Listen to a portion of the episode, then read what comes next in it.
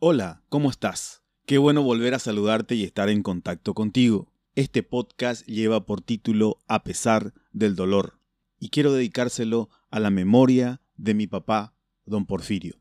Tal vez el momento más difícil que nos toca pasar como seres humanos es el momento en el cual tenemos que despedir a un ser querido. Nos invade la tristeza, el dolor, el llanto, la angustia. Solo el consuelo de saber que nuestro ser querido va a estar en la presencia de Dios ahí en el cielo, nos da paz y nos da tranquilidad.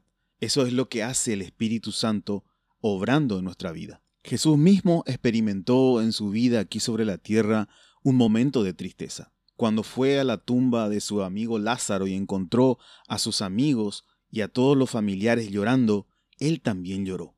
No lloró por desconsuelo o desesperanza, lloró por empatía, por estar en contacto con aquellas personas que estaban despidiendo a un ser querido. Es más, en ese mismo instante, él le habla a una de las hermanas y le dice, si tan solo puedes creer, verás la gloria de Dios, pues estaba a punto de hacer el milagro más impresionante de ese siglo, resucitar a Lázaro, a su amigo que hace cuatro días había muerto. Pero si hablamos de momentos dolorosos y tristes que pasó Jesús, nos debemos remontar a la oración que hizo con sus discípulos en el monte Getsemaní.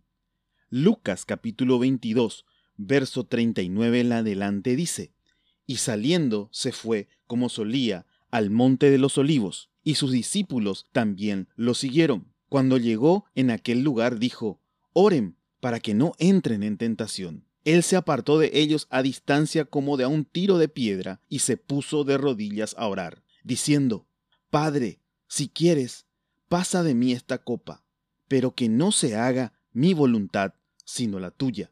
Y se le apareció un ángel del cielo para fortalecerle, y estando en agonía, oraba más intensamente, y era su sudor como grandes gotas de sangre que caían hasta la tierra. Verso 45. Cuando se levantó de la oración y vino a sus discípulos, los halló durmiendo a causa de la tristeza, y les dijo, ¿por qué duermen?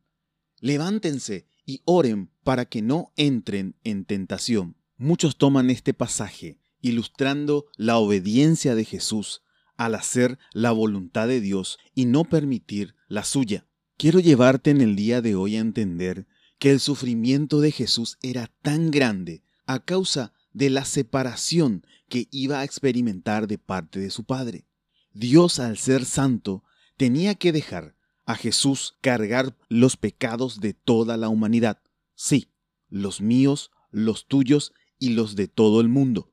Jesús tenía que ser entregado para morir y llevar ahí en la cruz la carga del pecado de la humanidad. Es por eso que tanto sufría, porque se iban a separar el Padre, el Hijo y el Espíritu Santo por primera vez en la historia. Todo este proceso de dolor duró hasta la cruz. San Mateo capítulo 27 verso 46 dice, Cerca de la hora novena, Jesús clamó a gran voz diciendo, Elí, Elí, lama sabactani. Esto es, Dios mío, Dios mío, ¿por qué me has desamparado? Y en el verso 50, mas Jesús, habiendo otra vez clamado a gran voz, entregó su espíritu. A ningún ser humano sobre esta tierra le gusta sufrir, pero los procesos de dolor son necesarios y tienen un propósito. En el caso de Jesús, la muerte era necesaria. Él debía pasar por ese proceso para poder tener una gran victoria y triunfo sobre la muerte y sobre el diablo.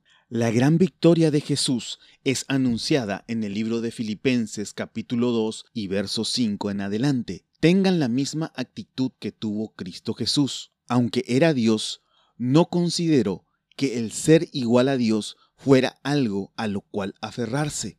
En cambio, renunció a sus privilegios divinos adoptó la humilde posición de un esclavo y nació como un ser humano cuando apareció en forma de hombre. Se humilló a sí mismo en obediencia a Dios y murió en una cruz como morían los criminales. Verso 9.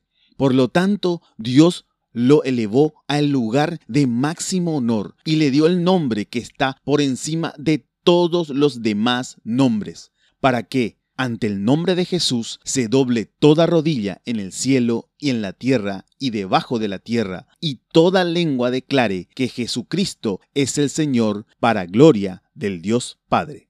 La gran victoria de Jesús sobre la muerte no solo es para Él, es una promesa para todo aquel que cree en el nombre de Jesús. El libro de Romanos en el capítulo 8, verso 34 dice, Entonces, ¿quién nos condenará? Nadie, porque Cristo Jesús murió por nosotros y resucitó por nosotros y está sentado en el lugar de honor a la derecha de Dios e intercede por nosotros. A pesar del dolor, debemos continuar porque hay una meta a la cual llegar y un propósito divino que debemos de realizar y cumplir aquí en la tierra. Dice la escritura en San Juan 11:25, Jesús le dijo, yo soy la resurrección y la vida. El que cree en mí vivirá aún después de haber muerto. Todo el que vive para mí y cree en mí jamás morirá.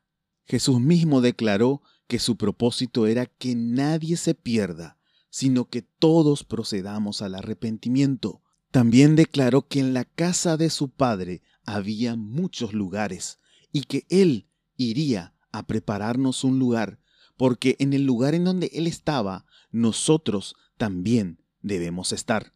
Si has sufrido la pérdida o la partida de un familiar que ya se adelantó al llamado del Señor para el reino de los cielos, déjame decirte que nos veremos pronto y nos veremos ahí, en la gloria de Dios. Solo cree en el Señor Jesucristo y serás salvo tú y toda tu casa. Que Dios te bendiga y te guarde siempre. Enciéndete, dale luz a tu vida.